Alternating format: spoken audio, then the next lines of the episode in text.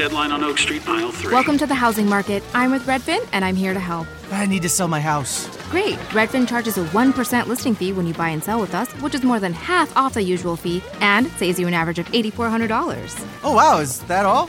Uh, yep.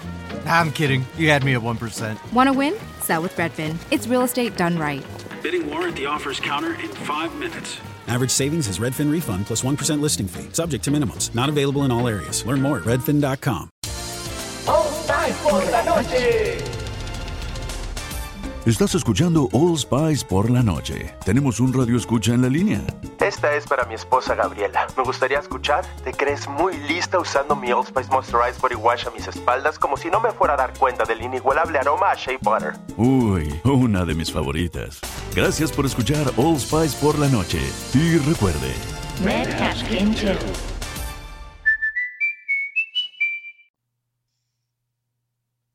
Nación Podcast presenta el podcast de Sabor Esfera con Mónica de la Fuente y Rocío Cano. Buen provecho.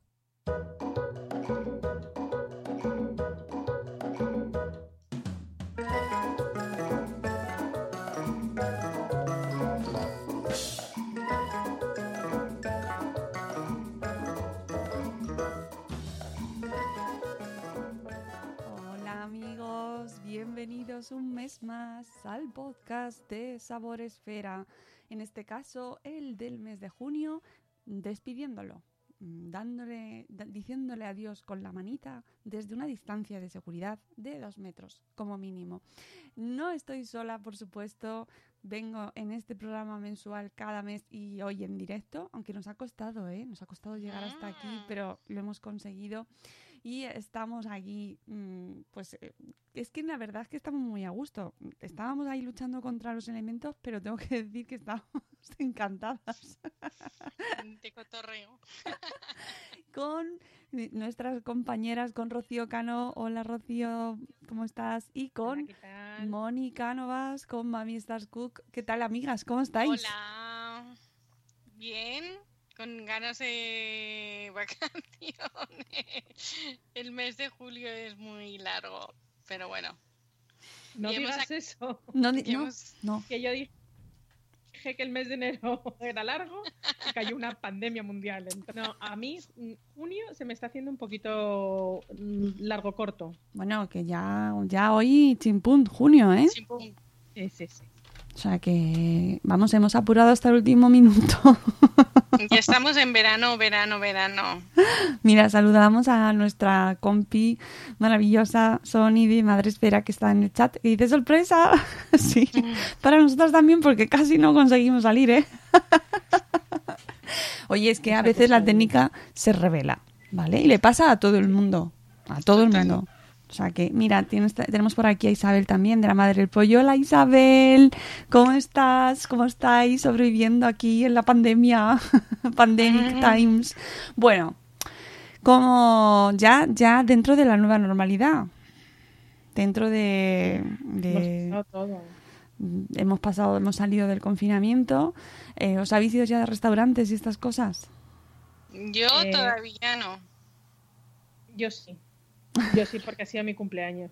Ah, Ha sido mi es cumpleaños. verdad. Pero he de decir que muy bien. Bueno, he sí, he salido varias veces. Pero muy bien, muy bien. La gente muy respetuosa. eh, los, por lo menos donde yo he ido ha sido zona de barrio. Muy respetuosos la gente, muy respetuosos los camareros, dándote tu tiempo. Tú también tienes que ser un poco más flexible, dándoles el suyo. Y, y bien, es un poco incómodo la carta, que como no tengas código QR, no, o no puedes leer la carta en muchos sitios. Pero bueno, la tecnología ha llegado hasta, hasta en eso. Y bueno, pues sobre todo echar una manilla, porque nos contaban unos de ellos que hay que arrimar el hombro ahora, que ahora más que nunca hay que salir a comer fuera, porque lo han pasado muy mal. Bueno, pues ahora en la sección de, no- de noticias vamos a hablar sobre las medidas que tienen que cumplir precisamente estos los restaurantes, nuestros los bares a los que acudimos, ahora que queremos salir a comer, pues qué medidas tienen que cumplir. Pero antes mm, que toca la sección de noticias, a ver si no me equivoco con la canción, creo que es esta. Vamos a ver. Sí, esta me vale.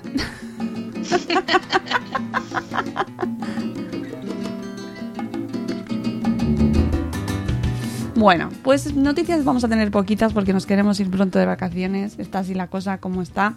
Eh, pero sobre todo eh, sí que me interesaba hacer un poco de repaso sobre estas medidas que hay que cumplir, que tienen que cumplir los restaurantes, eh, que son ahora en esta fase ya no fase, que estamos en fase no fase, ¿vale? Son Esta más... la nueva normalidad. Claro, ya ah, esto, esta cosa rara. Bueno, pues ahora las restricciones son más leves, eh, tanto en el aforo como, mm, con- bueno, sobre todo en el aforo. El- en, cuanto a las medidas higiénicas y sanitarias son las son igual de, de estrictas, pero sí que permiten más aforo, con lo cual, bueno, pues hay que también tenerlo en cuenta para saber que se puede, que si os encontráis algún sitio un poco más lleno, pues que es normal. Luego, las principales medidas higiénico-sanitarias, y esto hay que ir con la, con la libretita para ir apuntando. A ver, este sitio sí, este sitio no. Pues por supuesto que esto estaría bien que se hiciese siempre, ¿eh? Lo de la limpieza diaria, mm, mantelería, sí, eso. Mantelería de un solo uso. En su defecto, lavado a temperatura superior a 60 grados. Cartas, lo de las cartas yo creo que es uno de los puntos más problemáticos y no he salido mucho, pero por lo que estoy leyendo, eh, en general lo que más cuesta es el tema de las cartas, evitar los menús de uso común y utilizar para eso aplicaciones móviles, códigos QR o que la gente se levante y lo vaya a mirar a la puertecica. Pero sin tocar nada. O mm, esto típico que te lo canta el camarero. Can- os Sí. canto el menú. Sí, de toda la vida. ¿Verdad? A mí me encanta porque siempre digo, perdona, y lo primero que has dicho ¿qué era. Ya, Se me va pobres. perdiendo la información por el camino. Tienen que tener una paciencia. Ay, mira, saludamos a Mus de Frituras, que también está aquí en el chat. Hola a todos, hola, hola. Estáis haciendo las comidas ahora, ¿eh? Que nos escucháis en la cocina. Eso es buena, buena manera. Bueno, más cosas es em, todos los elementos auxiliares, pues los carros, estos donde tienen los platos, los cubiertos y vasos, entre otras cosas, ¿no? Con, tanto en recintos cerrados como en abiertos, tienen que estar lejos de los clientes y lejos del paso de los clientes. ¿vale? Luego, servilleteros y salseros y monodosis desechables. Em- Es que esto lo hablamos la otra vez, pero va- vamos a, hemos vuelto. se quitó, se- estaba antes, quitó. se quitó, ahora se ha vuelto a poner. Eh, en el autoservicio, limitación de la manipulación por parte del cliente. No se puede coger un platico y luego dejarlo. ¿Eh? A mí eso sí que me da miedo, por ejemplo.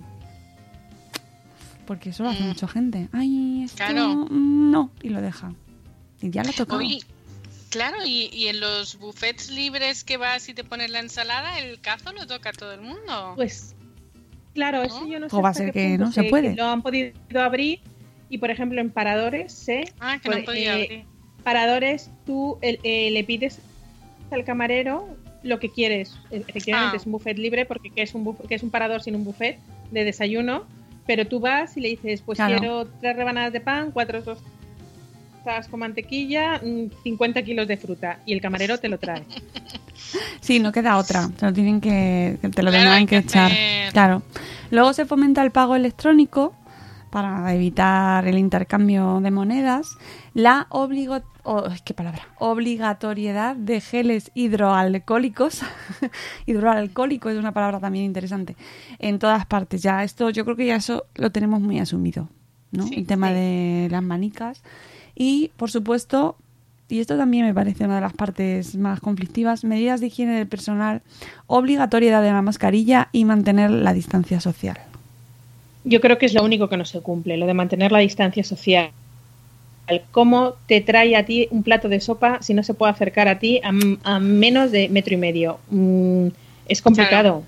Es complicado servir. Eso yo creo que es lo único que no se cumple. Pero efectivamente, si lleva la mascarilla, que es lo más fundamental, bueno, pues Sí. eh, la cosa cambia. Lo importante pero- es que lleven bien la mascarilla. No estoy yo viendo a mucha gente eh, con las mascarillas en los restaurantes. No sé. No, No, es obligatorio. Lo- No, no, no, no, las personas no, evidentemente. Ya, pero, los camareros tam- es obligatorio. personal, no y sé. es más, si te encuentras a un camarero sin mascarilla, eh, estás en el derecho de llamar a la policía. Oh, No estamos animando a la gente a que lo haga, pero sí No, a pero- reclamar medidas Pero sí, oportunas. sí, claro. decirle, claro, o llamar al encargado que se ponga la mascarilla para que se ponga la Claro, mascarilla. sí. Y Claro. en caso de que no se quiera poner la mascarilla, eh, sí, porque es un delito contra la salud pública y está atentando contra la salud pública. Entonces, eh, bueno, pues por la cuenta que le trae al hostelero, me imagino que será un poco riguroso con este tema. Hombre. Yo, desde luego, a los dos, a los dos sitios que iban perfectamente con mascarillas, con guantes, limpiando constantemente las, las mesas. O sea, una vez estuvimos lo típico que coges un plato, te molesta y lo dejas en la mesa al lado. Estábamos Ya, en una claro. terraza. Camarero que nos conoce dijo, no, otra vez no. Tuvo que quitar el plato y volver a limpiar la mesa que ya estaba limpia. Entonces, Claro. sí, Eh, en como sí bien decías antes, como bien decías antes, el sector está muy tocado, lógica- Mm. este sector y muchos, ¿eh? porque hay Y sectores muchos. que han sufrido una barbaridad y lo sabemos muy bien porque nos afecta directamente como es en el tema de los eventos, que luego lo trataremos al final del programa.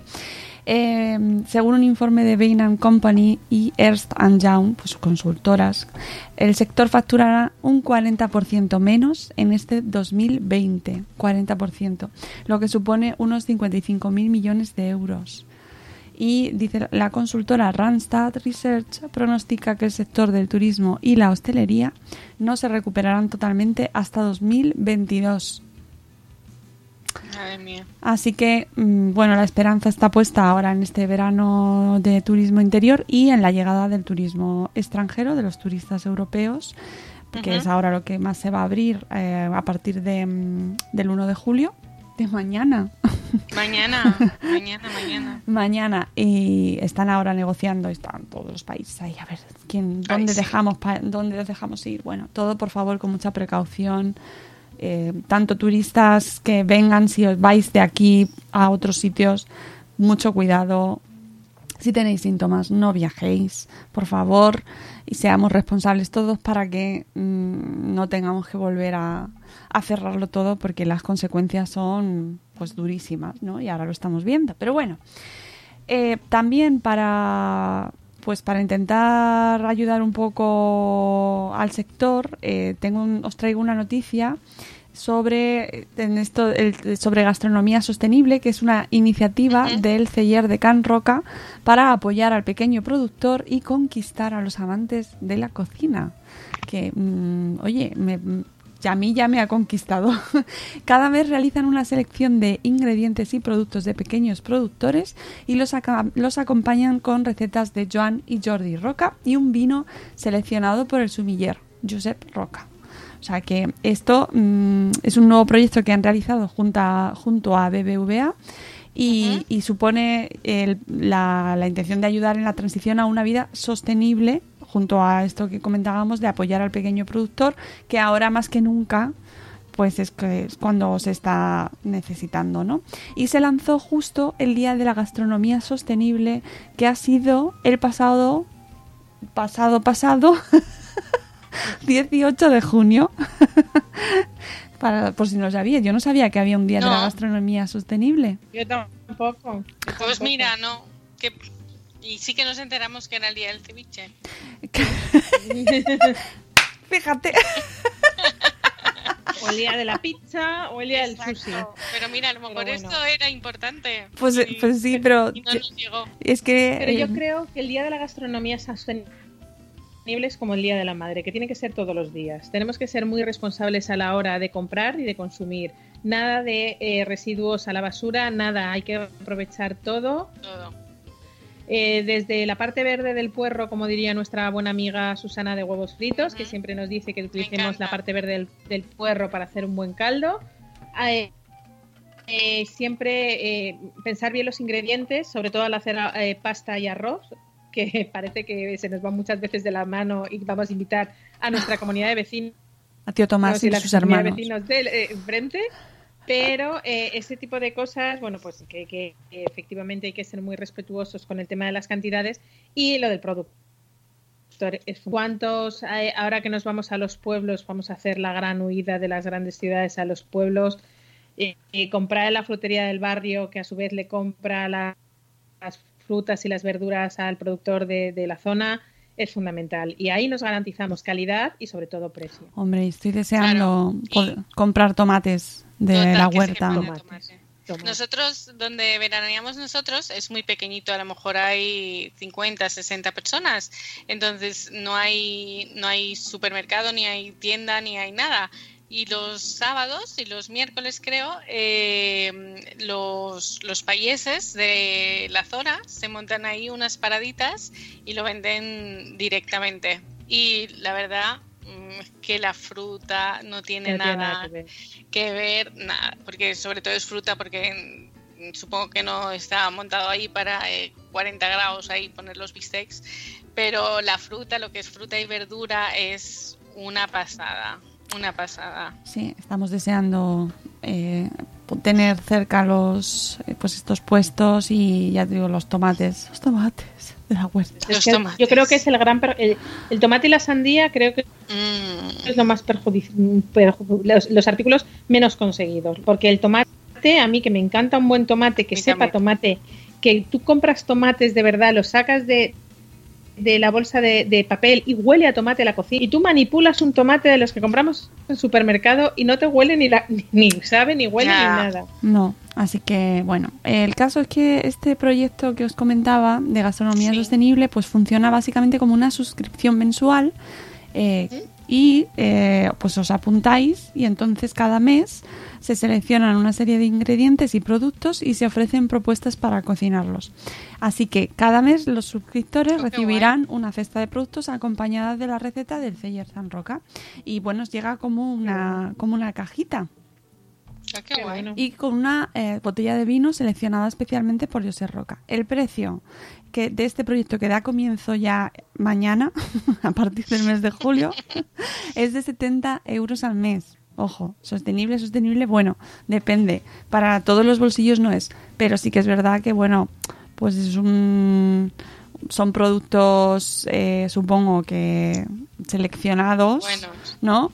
Y viene con, un, con ingredientes, productos para cocinar un plato principal y un postre para dos personas, más una botella de vino seleccionada. Y la, y la receta, claro. Así que, bueno, es una idea de regalo. a mí me parece. Para un regalo sí, ¿verdad? Exacto. Es una cosa si curiosa. De regalo, me ¿A que sí? y todos los meses te llega tu, tu cajita. Bueno, es la verdad es un regalazo, ¿eh? Regalazo, regalazo. Es un regalazo. Y sobre todo original. Estamos ya hartos de que nos regalen siempre muchas veces lo mismo. Hay que buscar regalos atractivos. experiencias y cosas que... Sí, sí. La verdad es que me parece una cosa original y, y, bueno, pues no es para todos los para todos los bolsillos, pero pero bueno, sé que hay gente que sí que se lo puede permitir y me parece una idea pues me muy interesante, además rescatando productos seleccionados de pequeños productores y además que lo tienes que cocinar tú en tu casa. Qué guay. ¿Eh? con la mm. recetita, o sea que y encima con un buen vino que no será una recetita, será una receta. Claro, claro, claro. Sí, sí, me parece. Y oye, una vez al mes pues haces tu receta de del Celler Roca y fíjate, y qué bien. El proyecto piloto, la receta era un un, pato con cereza. Y ahí estamos hablando de cereza del Jerte, que me imagino oh, que para junio estaría todavía un poquito cara, fácil 5 euros, 6 euros el kilo y el pato tampoco es un producto económico. Entonces ya estamos hablando ya de, calidad. Sí, además patos de la raza Aylesbury, una raza pura que no se cría para el engorde y que se caracteriza por su resistencia a enfermedades y en consecuencia no necesita vacunas ni tratamientos y por, que destaca también por el sabor especial de su carne gracias a la alimentación y al cuidado del bienestar animal. Más la picota del Valle del Jerte, por favor. ¿Qué, qué, qué, voy a decir? Vaya maravilla. qué pena que sea tan cortita la... Ya la, temporada, ¿verdad? y picota. Bueno, es una pena.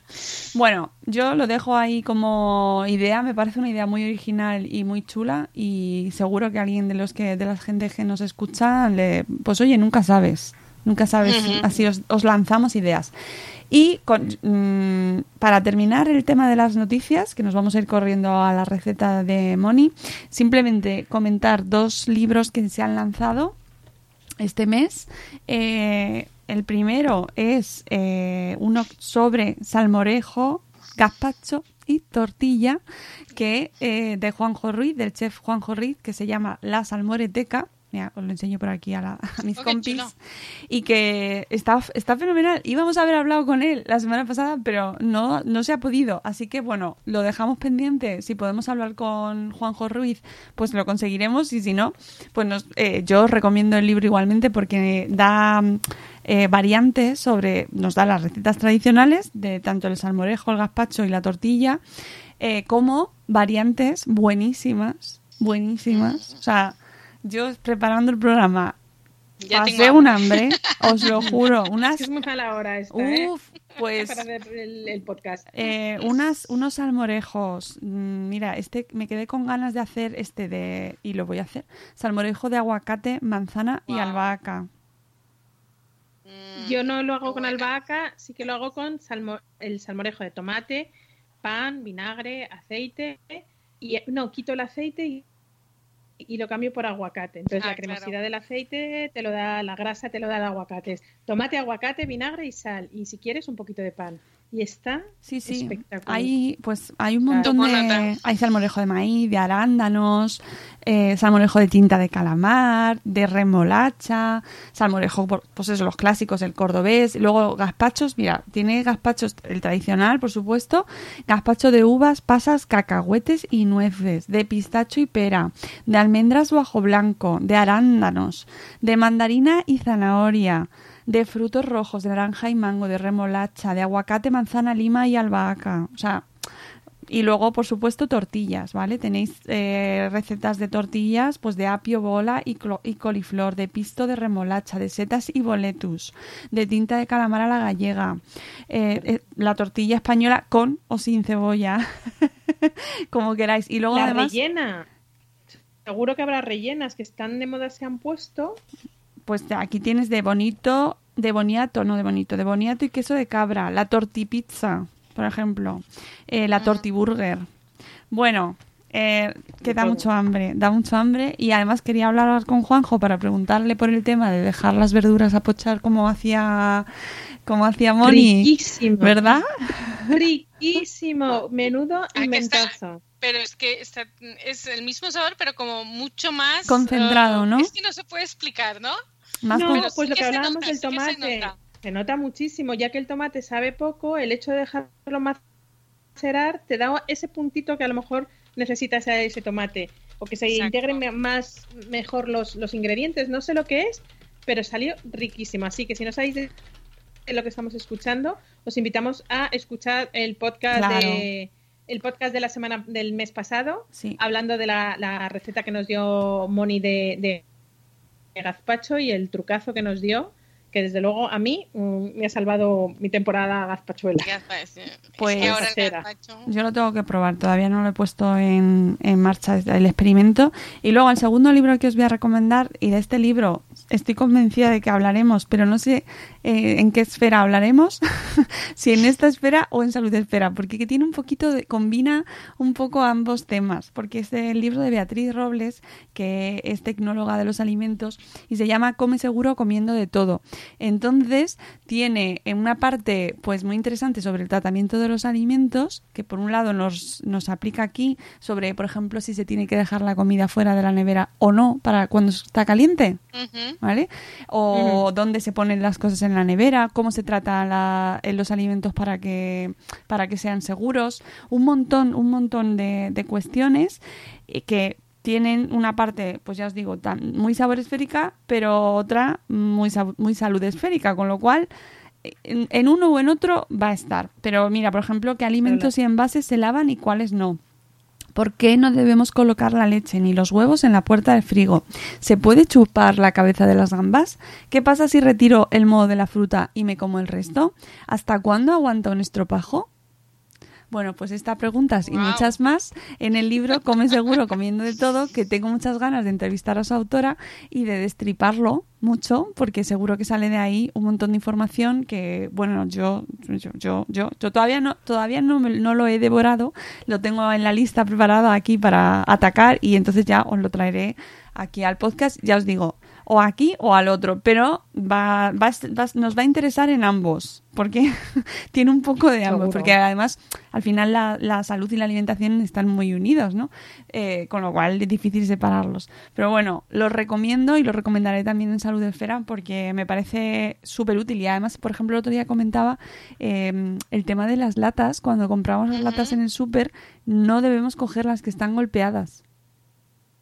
Ah, En pero los súper de bien, retira las, las latas que están golpeadas. Pues eh, Beatriz ya nos recomienda que no las compremos. Y de hecho ni se entrega siquiera al banco de alimentos por, por, por peligro de que puedan estar en mal estado. Efectivamente. Entonces, bueno, pues eh, todos esos temas tan útiles que muchas veces no prestamos atención, por ejemplo, lo de la fruta de quitar el... Eso yo lo aprendí de mm, gominolas de petróleo, que lo puso en Twitter, que es maravilloso también y os lo recomiendo a todos, eh, que si tenías una manzana y, o una fruta y tiene una parte de moho, pues costumbre de decir, bueno, le quitas ese trozo y te comes te el lo comes. Pues no, no es bueno. Está todo ya No, yo mal. no lo quiero. Con lo cual, amigos, lo sentimos Como dejar una lata abierta, dejar una lata abierta, es verdad que el tratamiento de las latas de ahora no es el tratamiento de las latas de antes, pero a mí era una cosa que mi abuela tenía en- grabado a fuego porque una amiga suya cuando era pequeña se murió de, de haber tomado un alimento de la típica lata de conserva, lo habían dejado en la nevera y lo habían comido, estaba en la nevera, pero estaba en mal estado porque por lo visto la lata abierta pues eh, hacía un tipo de reacción con el con el eh, con el alimento y esta niña falleció y mi, abuela lo tenía grabado a fuego. Entonces lata que abres, lata o que se va a un tupper preferentemente de cristal o directamente eh, se tira, pero la lata nunca se guarda abierta. Bueno, pues con este, con este tip y muchos más que vendrán, que ya os los, los iremos contando, pero os lo podéis ir a apuntar ya al libro. Si no queréis esperar al podcast, bueno, lo suyo, de hecho, aunque escuchéis el podcast, es que os compréis en los libros. que os creo, yo quiero crearos necesidades. Y además viene el veranito ahora y queréis ser las amigas listillas de los grupos, que lo sé yo. Entonces, No, este y libro es, más. este libro es ideal para eso. ¿Sabes qué no debería cometer? Cuando Pues vas yo- a comer a casa de alguien y abres Pues yo me he leído un libro. lata. Pues sabes que en el podcast dijeron que Pues hablando Beatriz Robles, de... Beatriz Robles dice que eso no se hace. Eso no lo tienes que hacer, ¿eh? Distancia de seguridad, dos metros. Bueno, vamos con la sección que más hambre nos da del programa, que sin duda es las recetas de Moni. Voy a ver si acierto con la canción. Espera, espera, a ver si yo creo que era esta. Espera, vamos a ver. Sí.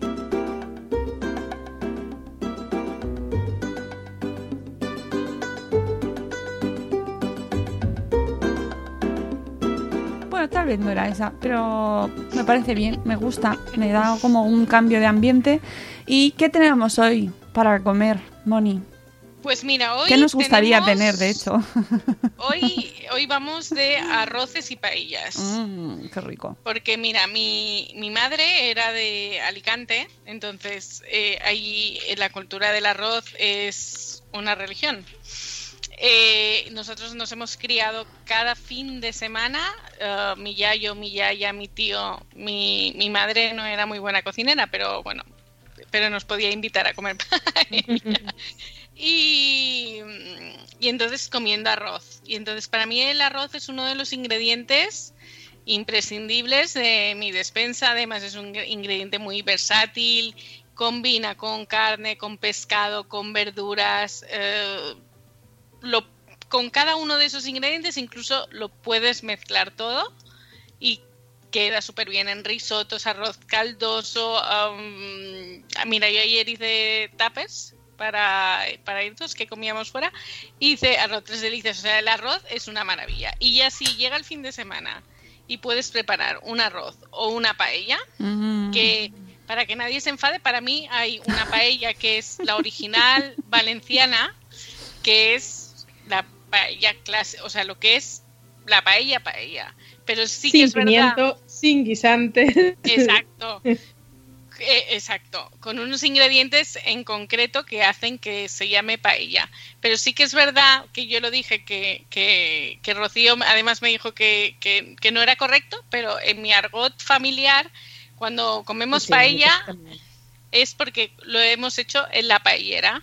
Es un arroz hecho en paellera. O sea, no es que sea mm, la paella original, sino que hay muchas versiones, muchas interpretaciones, muchas recetas, pero se hacen en una paella. Que para mí sí que es importante mm, cuando cocino un arroz estilo paella, que no es un risotto, por ejemplo, el, el recipiente. O sea, para mí una, mm, un- una paellera de, de hierro como los que, las que tenían nuestros abuelos y nuestras abuelas, de esas que se tienen que curar con aceite después de cada uso, para mí es súper importante para que el arroz tenga mm, el resultado que queremos. O sea, para mí eh, una buena paella empieza por un buen recipiente paellera. Si es de hierro, mejor. ¿Os digo los ingredientes? Venga, dale. Venga, mira, pues eh, voy a preparar un arroz del señoret. Eh, qué ¿En qué se, se caracteriza? Pues se caracteriza en que no te vas a tener que manchar las manos porque ya viene todo pelado y listo para que tú en cada bocado encuentres un poquito de, de todos los ingredientes que lleva.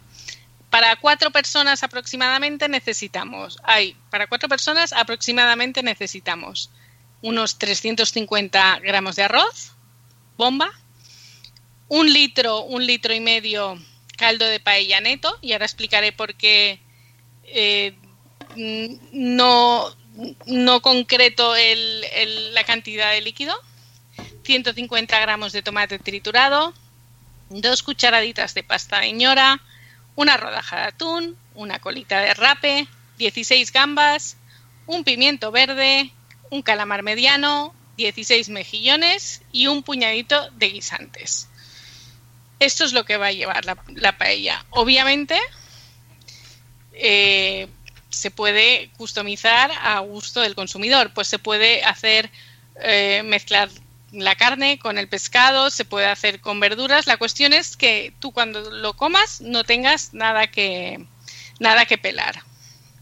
Entonces, para preparar el arroz del señoret, echamos en la paellera un chorreón de aceite, salteamos el pimiento verde y lo reservamos. Salteamos las gambas sin pelar porque nos soltarán un juguito que se quedará adherido al fondo de la paella y mm, eso va a dar un sabor uh, delicioso al arroz. Entonces las salteamos solo vuelta y vuelta porque si no que se pasan y las reservamos y cuando una vez estén frías las pelamos. Troceamos el calamar y lo pasamos por la paellera. Todo, todos los ingredientes que vamos incorporando van dejando su juguito en ese aceite y eso va a hacer que luego mm, la explosión de sabor sea increíble. Lo vamos a hacer también con el atún y el rape, vuelta y vuelta porque no queremos que el pescado, el pescado en- tiene que quedar nada, solo cuando lo pones en la paella cambia de color y ya lo quitas. Y por último, echamos el tomate y la pasta de ñora. Removemos bien para que todo el juguito ese que he comentado antes se va quedando adherido, se quede en el tomate. Lo removemos bien, se cocina el tomate. Notaréis que cuando, cuando introducimos el aceite, el tomate en la paellera tiene un color un poquito más rosado y que cuando lo está removiendo y está absorbiendo todos los jugos pasa a un color un poco más marroncito. También a esto ayu- ayuda la pasta de ñora, que para mí es imprescindible en un arroz. O sea, creo que potencia muchísimo el sabor y, y el color, porque nos lo- a mí personalmente me gusta que cuando me como un arroz tenga un color um, marroncito, o sea, que tenga sustancia. Vale, ¿no te y- gustan los arroces estos paliduchos? Lo- no, no me gustan. no me gustan. Los miras mal. Y, y a- y no, no, no, porque, o sea, creo que si tienes que añadir a un, un colorante o, bueno, a veces llevan azafrán, no llevan colorante, pero generalmente los arroces paliduchos que vemos amarillitos es porque llevan colorante que no azafrán. Entonces, eso significa que no tiene sustancia. Y añadimos eh, el arroz a la paellera, removemos y ahora viene uno de los puntos imprescindibles para que el arroz tenga buen color y tenga buen sabor. Que es, una vez hemos removido el arroz, eh, añadimos eh, caldo. ¿Qué caldo utilizo yo para mis paellas? Pues he utilizado paella caldo con sofrito para paella marinera. Que además, cuando, cuando tú lo vas poniendo en la, en la paellera, ya ves que el color, eh, o, sea, o sea, ya tienes ganas de comértelo. De, o sea, te lo podrías beber Sí, directamente. perfectamente. Y eso va, el arroz absorbe el, el- el sabor del caldo, entonces es lo que es el paso, el arroz, el sofrito y el caldo son los tres básicos para un buen arroz o paella. Entonces, ahora viene un punto también muy importante que es el punto del arroz. El arroz, el caldo tiene que estar caliente. Y entonces empezamos a contar. En los, los minutos en los que está hirviendo el, el arroz es muy importante para que no se nos pase. A mí me gusta siempre que tenga una consistencia más durita que pasada. Entonces yo, mi, mi fabricante de, arroz que yo utilizo pone 17 minutos de cocción. Entonces, pues yo lo cocino solo durante 15 minutos y sé que desde que apago el fuego hasta que nos sentemos en, en la mesa van a pasar unos minutitos y esos minutitos es eh, en el arroz se acaba de, de cocer y no nos queda pasado. Porque si lo dejáramos 17 minutos más el tiempo de reposo entre que pones la mesa y no, ya te queda pasado. Mm. Y, Y una tres- pregunta, ¿lo dejas al aire? ¿Lo Yo dejas sí. que repose al aire? No lo Yo sí, mi, tapas. abue- mi abuela ponía un, un trapo mojado Mi siempre encima y Sí, encima que- una- una bandeja y lo dejaba ahí, pues lo que dices tú, mientras poníamos la mesa y decía, no, no, es que tiene que sudar. Mi, Sí, mi, es mi verdad. abuela utiliza- mi, ma- mi abuela era madrileña, o sea, no ten un poco, poco en fin, eh, cultura del arroz, pero es verdad que le salía muy buena el arroz y siempre decía, no, no, es que el arroz siempre tiene que sudar. Mi familia también lo tapa, pero yo no lo tapo.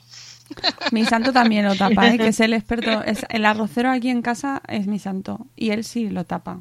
Sí, Eh, y yo eh, el, el- el pasado verano estuvimos en, en Valencia en una boda y también hicieron una paella gigante y también la taparon, pero yo mm, no la tapo. Aquí cada Ahora, uno. yo tengo el pu- es que Claro. creo No. que, que la, la- la es- o sea que el punto del arroz cuando has cocinado nosotros cocinamos arroz casi cada fin de semana te acostumbras eh, a hacerlo de una manera y ya mm, no quieres salirte de esa manera o sea es No, la manera Es que tan importante, tan importante como el caldo y el arroz es la cocinera. Está claro que como tú, tú tengas ya tu truco, tú Exacto. sabes perfectamente cómo te va a salir tu arroz.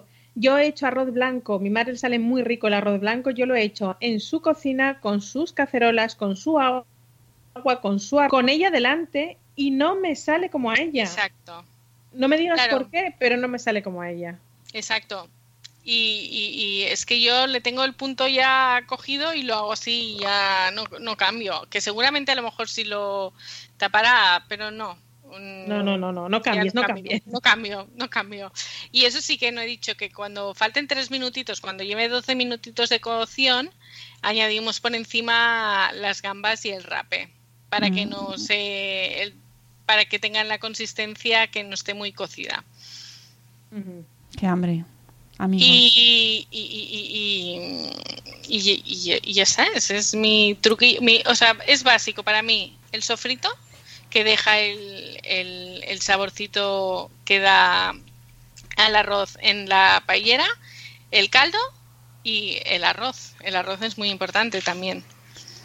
Bueno, ¿Y el fuego en qué fuego lo haces? ¿Lo haces en vitro o lo haces en gas? Yo lo hago en vitro y lo que hago es, eh, yo lo que le tengo cogido, cuando voy a poner el, arroz, el caldo que ya es caliente, lo pongo a tope, lo pongo, en mi caso es, a tope es del 1 al 10, es 8 con, con el botón de puntito que es para que se caliente, que haga Sí. subidón. Entonces, una vez eh, se, pa- se quita el botoncito este que hay al lado del 8, lo bajo al 5 y lo mantengo al 5.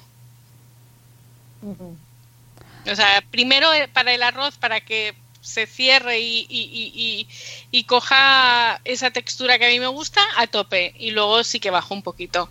Eh, Bueno, pues nos quedamos. Yo a mí lo que me da rabia de esto es que no, no, No lo ahora, claro, ahora lo que corresponde Claro, ahora nos Es- apetece comer arroz y a ver qué hacemos con lo que tenemos en la nevera. Efectivamente, bueno, yo tengo puré de calabacín, pero no es lo mismo. Yo quería ese arroz ahora, ¿sabes? Pero Yo bueno, creo que el, que el arroz es, es típica comida, ¿no? Que viene de tu familia o bien, ¿qué vamos a comer? Pues que vamos a comer, comemos arroz, ¿no? Un arroz alrededor de toda la mesa, no sé, es como una comida de unión, ¿no? Claro. Y de disfrute. O Sí. cuando vas a, a comer por ahí y te comes una paella, mm, es una de las comidas que disfrutas. Y el otro día leí, y no lo recuerdo ahora dónde lo leí, que era de una que hacían como un comentario como que la paella es uno de los de las recetas que que es que lo decían de una manera que no lo voy a expresar igual, ¿eh? Y, y- y no quiero decir cosas que no son,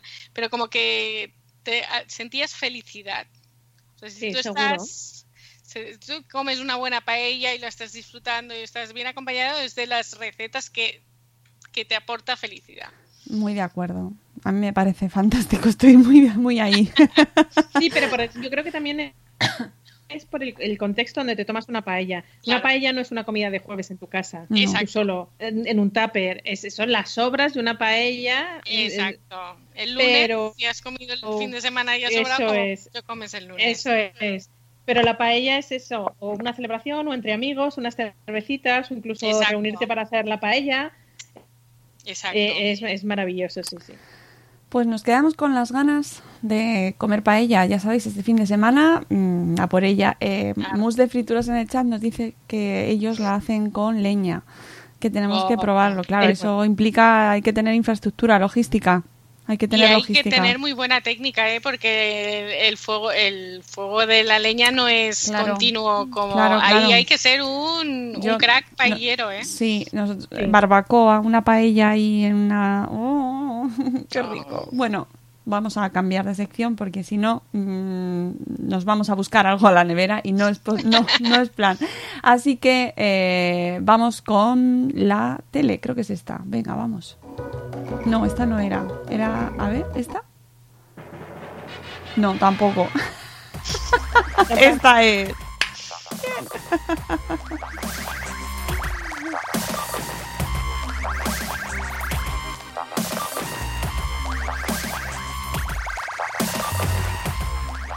Tengo que ponerle los nombres a las canciones y a lo mejor así Para que no me evito, me evito tal, pero bueno, no pasa nada. Así en esto nos hacemos un momento DJ y ya está.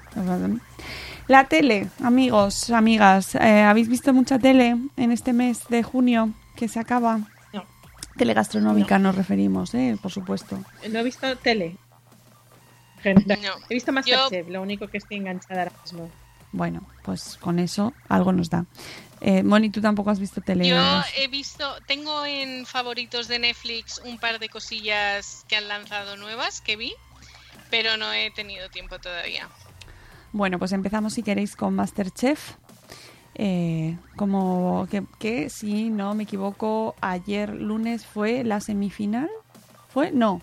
Se decidieron los que iban a la semifinal. Los- eso es, eso es. Este año han- hay una novedad que en lugar de eh, batirse en duelo los finalistas finales, valga la redundancia, eh, van a ser a tres bandas y eh, ayer se dijeron a las cinco concursantes que en un- una primera prueba se decidirá cuál de los eh, primero habrá un primer eliminado para que luego haya un segundo eliminado y se queden los tres. Y, y bueno, pues no ha habido mucha novedad, no ha habido mucha sorpresa, por lo menos para mí.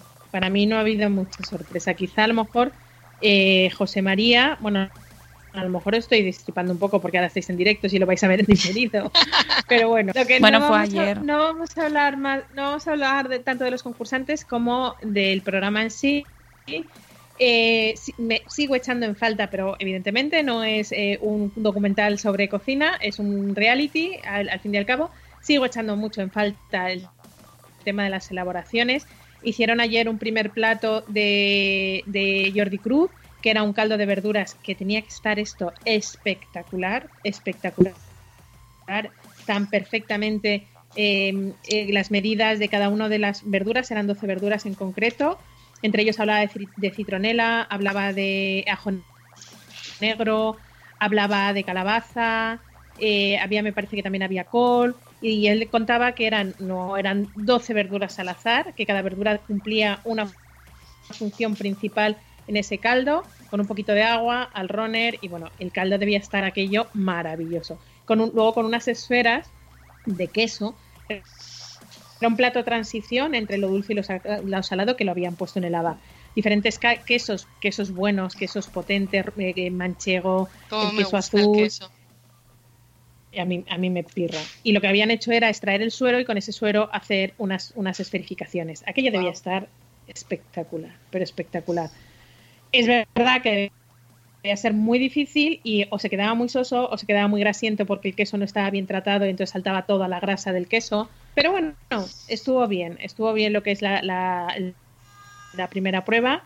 Y he de decir que me he quedado ahí. Me he quedado ahí y luego eh, eh, estaría la prueba de exteriores. Las pruebas exteriores están con otro mm, cocinero o otro chef que no, no me quedado bien claro quién era, pero tenían unos pintones los platos que han tenido que hacer la prueba de exteriores.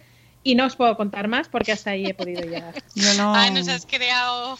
No, yo, yo es que lo empiezo a ver hoy. Nosotros tenemos la rutina de verlo a partir del martes y lo vamos viendo a partes, ¿sabes? En trocitos. eh, cuando nos juntamos los cuatro, ya nos lo ponemos todo, eh, todos juntos y vemos pues lo que nos da al ratito de, después de cenar y, y claro, tardamos hasta el viernes en verlo.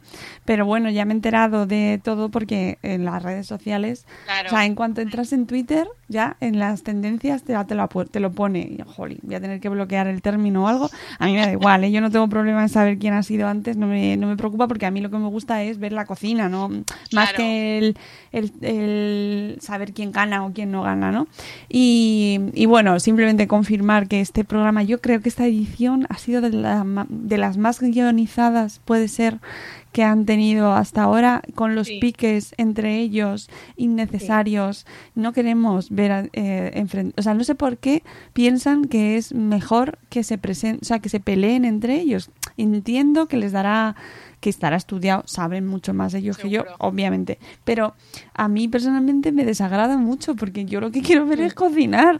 Yo no quiero ver gente peleándose. platos. Eso Claro. es lo que yo he hecho en falta, que antes al principio sí que lo había. Y si te vas al modelo americano, que yo lo veía antes de que saliera en España, el modelo americano tanto de Top Chef como de Mas- Masterchef, sí que había mucho más desarrollo de lo que es el plato en sí, que es a mí lo que me gustaría ver. Hombre, es que no, es que mm, no hay necesidad de, sab- de que todos los días, a todas horas nos estén metiendo que si este se lleva mal con la otra y los, los azuzan, lo meten, se nota que estaba preparado, eh, cada vez tiene menos importancia lo que están cocinando y más importancia lo que es las pullas que se meten uno a otro o, el de- o, o la pregunta que se hacen o las respuestas es que está todo basado en eso, cada vez menos en cocina y más en, eh, en, en reality show. persona. Entonces, pues es que de verdad ya lo seguimos porque queremos terminar, pero mm, eh, no sigáis así, ¿por qué lo estáis haciendo? En fin.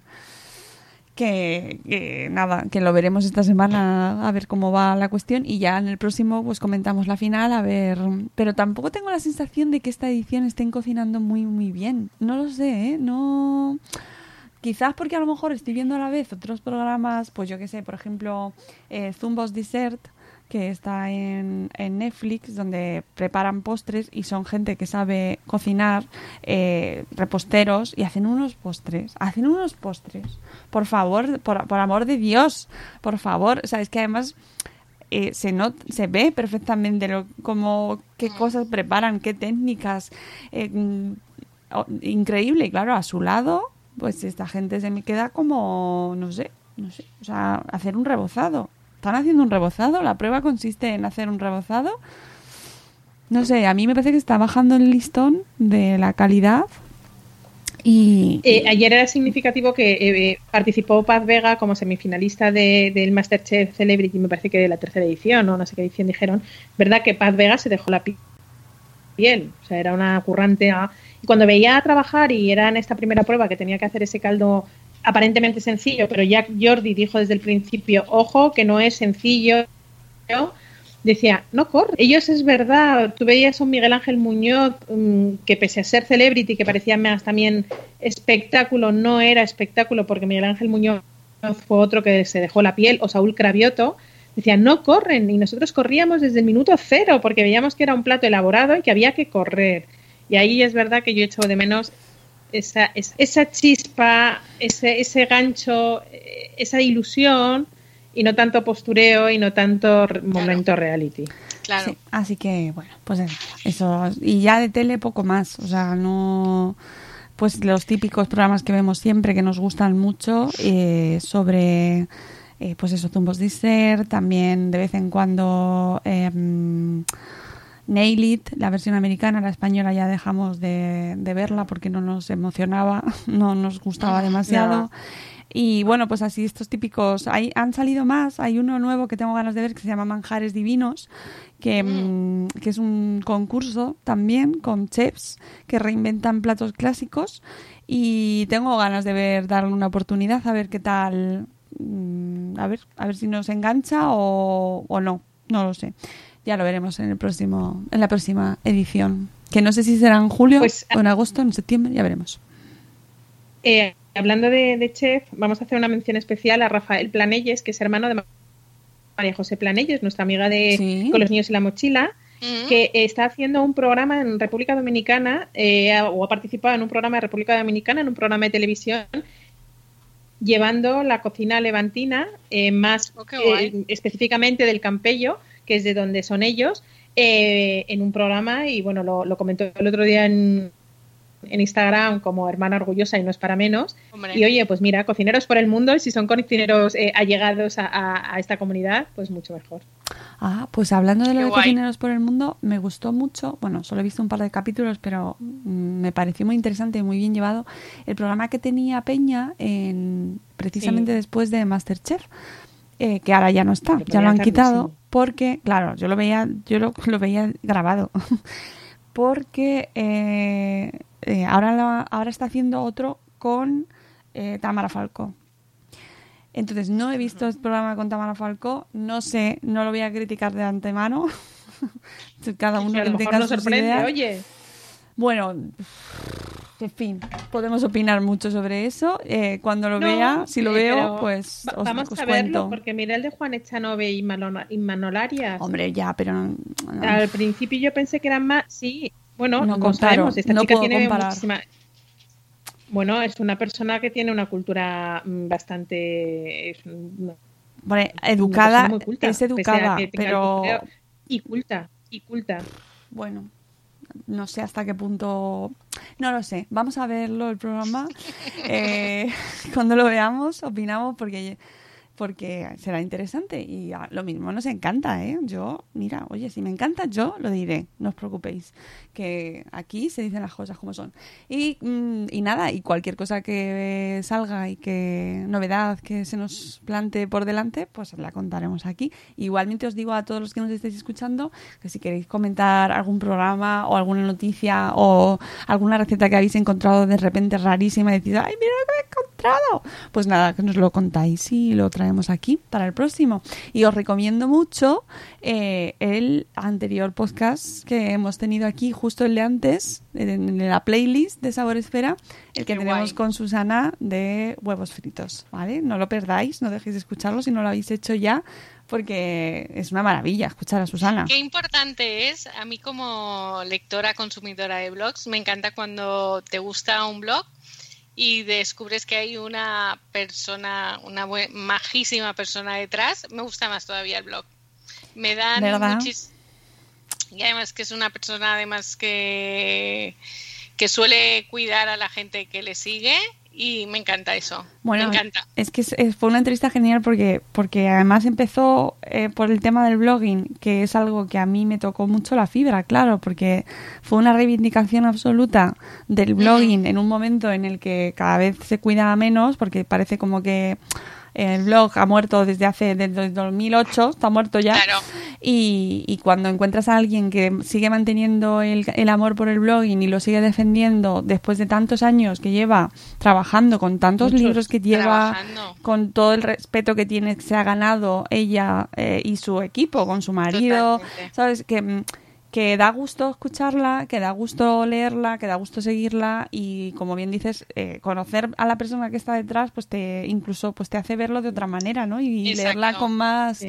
con más cariño incluso, ¿no? Porque es lo que ella transmite, transmite cariño hacia su trabajo Exacto. y, y Y así se recibe, a la gente sí. que... Sí, la verdad es que sí. Sí. Así que si necesitáis un poquito de, un, de, de subidón bloguero y estáis en un da igual de la temática que tengáis, ¿eh? O sea, mm, sea escribáis sobre lo que escribáis como si tenéis un blog de costura. Eh, esto se aplica a cualquier temática porque al final lo que consiste es en contagiar vuestra pasión. O sea que os animo a que lo escuchéis y, y simplemente ya despedirnos eh, hablando de el evento que hemos cancelado y que eh, nos da muchísima pena porque hemos ido hablando de él todo, bueno, que se celebra todos los años el evento de Madresfera y que el Bloggers Day donde también íbamos a dar los, los premios eh, Madresfera y la categoría de Saboresfera por primera vez este año bueno, pues no se puede celebrar presencialmente por, por lo que ya imagináis, porque no está no están las condiciones preparadas para achucharnos. el horno para bollos, ¿no? En este Exactamente, nunca estaría, mira, nunca mejor dicho, no está el horno para bollos y lo vamos a lo hemos suspendido por el 2020, s- lo cancelamos directa, ya definitivamente y bueno, pues esperamos que en el 2021 eh, tengamos mejores condiciones y podamos hacerlo como debe ser. Eso sí, la final de los premios, incluyendo la categoría Sabor Esfera, se celebrará de manera online, a distancia, manteniendo las distancias y la seguridad, sin mascarilla. Nosotros nos, nos pondremos nuestro traje de gala, ¿eh? O sea, esto va a ser mm, con mucha lentejuela. ¿Vale? Y serán, pues ya después del verano, tendremos eh, gala de- online de premios, porque por supuesto eh, hay que celebrarlo. Y además te tengo que felicitar porque yo creo que la que Moni porque yo creo que en el anterior programa no se habían salido todavía verdad los finalistas. No, no, no. pues Y además fue una Pues super sorpresa. Me avisó justo que el año, el año anterior me avisó Izaya de una mamá en la cocina y este año me fue más rápida Vidas Pixeladas, compañera, eh, y me dice que y yo, pero qué, qué, qué, qué, qué, qué, qué, qué? no puedes pensar, te quedas ahí como, ¿qué me estás contando, Carla? ¿Pero dónde, qué, qué? Y la verdad es que eh, fue un día, iba a hacer un directo en Stories, no pude porque me pasé el día llorando porque la verdad es que es súper emocionante. Es súper emocionante. Dice, ay, por favor.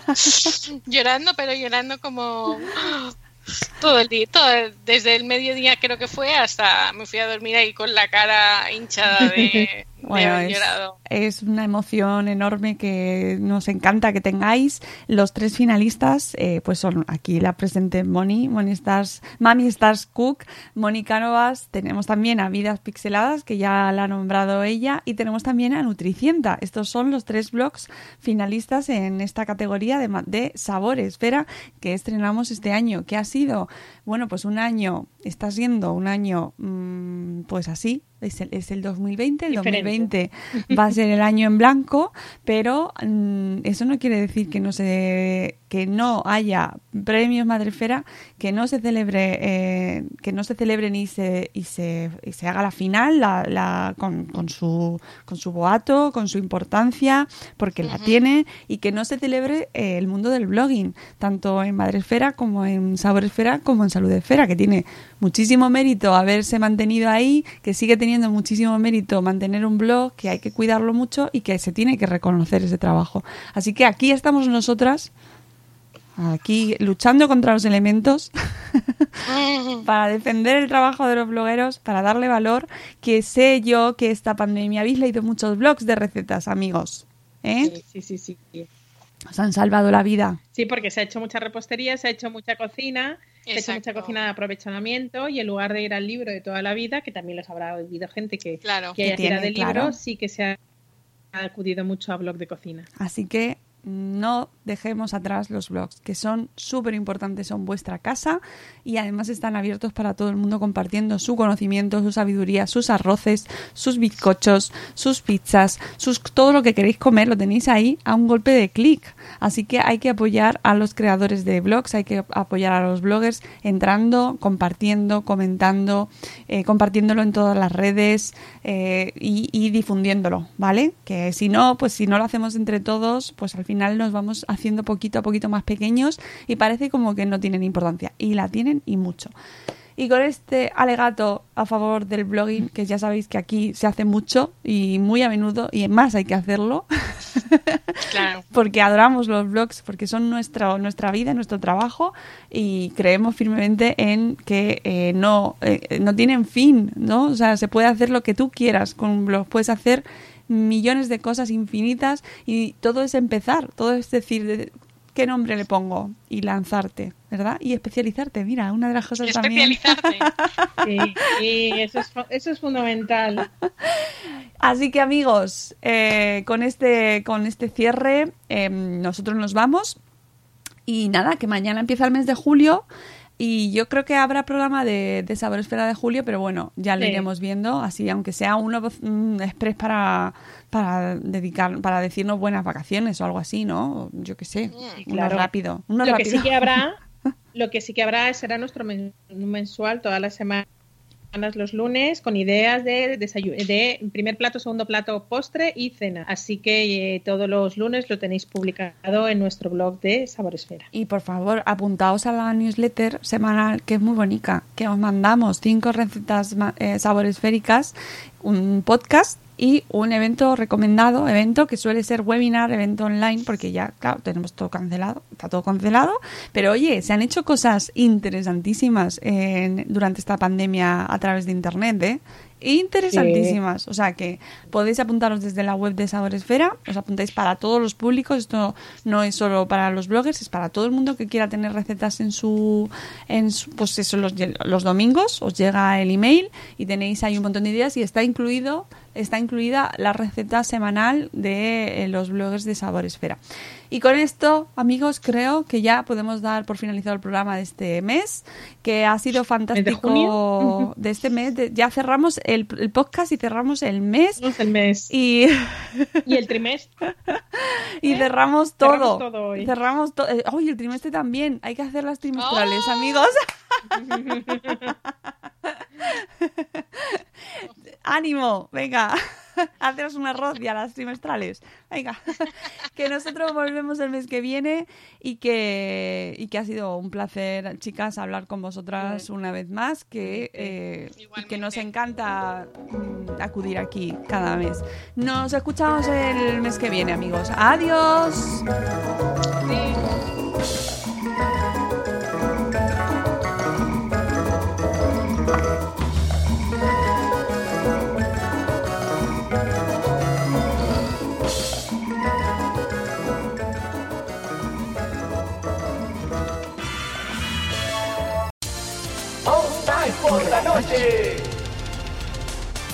Estás escuchando All Spice por la noche. Tenemos un radio escucha en la línea. Esta es para mi esposa Gabriela. Me gustaría escuchar. Te crees muy lista usando mi Old Spice Moisturized Body Wash a mis espaldas como si no me fuera a dar cuenta del inigualable aroma a Shea Butter. Uy, una de mis favoritas. Gracias por escuchar All Spice por la noche. Y recuerde, Red Cashkin 2.